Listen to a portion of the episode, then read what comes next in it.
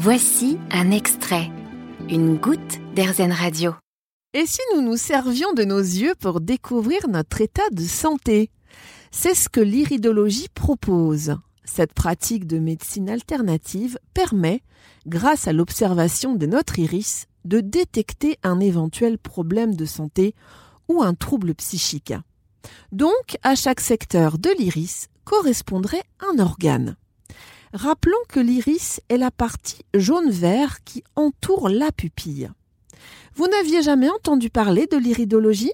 Sachez que cette pratique existe pourtant depuis l'Antiquité et était couramment utilisée par les Égyptiens, notamment sous la XVIIIe dynastie par un prêtre, médecin, considéré sans doute comme le premier oculiste de l'histoire.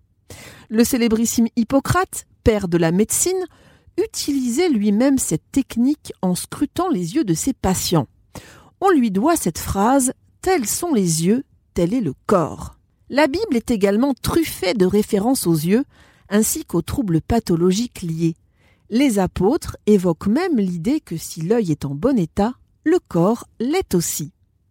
Au XIXe siècle, Ignace von Pexlesi, médecin homéopathe hongrois, officialise la pratique de l'iridologie en se basant sur ses recherches et sur sa propre expérience. La légende raconte qu'Ignace se serait fait attaquer, enfant, par un hibou alors qu'il se promenait dans les bois. Le hibou se serait cassé la patte dans la bagarre alors qu'Ignace se défendait. Pris de remords, l'enfant le ramena chez lui pour le soigner. C'est alors qu'il remarqua dans son iris une tache qui était du même côté que la blessure de l'animal. Il fit alors le rapport entre les deux. L'iridologie moderne était née. Comment se pratique une séance d'iridologie? Le praticien, souvent naturopathe, pose quelques questions au consultant sur son lieu de vie, environnement social, professionnel, amical et affectif. Puis il observe son iris à l'aide d'appareils spéciaux comme des loupes ultra perfectionnées. Il peut également prendre une photo de l'iris qui sera ensuite agrandie pour être traitée informatiquement. Mais quels troubles peut-on détecter via l'iris? Carence minérale et vitaminique, faiblesse du système immunitaire, déséquilibre acido-basique ou hormonaux, problèmes de flux sanguin, prédisposition allergique, mais aussi épuisement du système nerveux lié au stress. Saviez-vous qu'à chaque couleur d'yeux est associé un trouble possible? Les yeux clairs et bleus doivent faire attention à leurs articulations, muscles et peuvent être sujets au rhumatisme.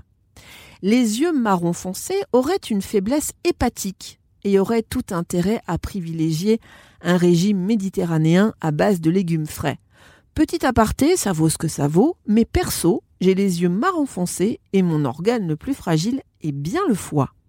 Les yeux marron clair ou noisette, quant à eux, seraient davantage sensibles des intestins et devraient faire attention à ne pas manger trop d'aliments industriels ni de plats préparés. Les yeux verts, enfin, seraient fragilisés par le stress, le manque de sommeil et pourraient être un peu plus irritables que les autres. Profitons-en pour préciser qu'en iridologie, la couleur verte n'existe pas.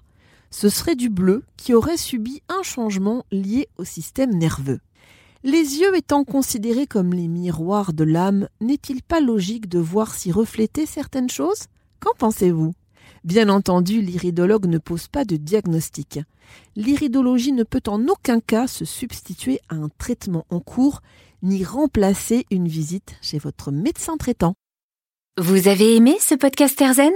Vous allez adorer Erzen Radio en direct.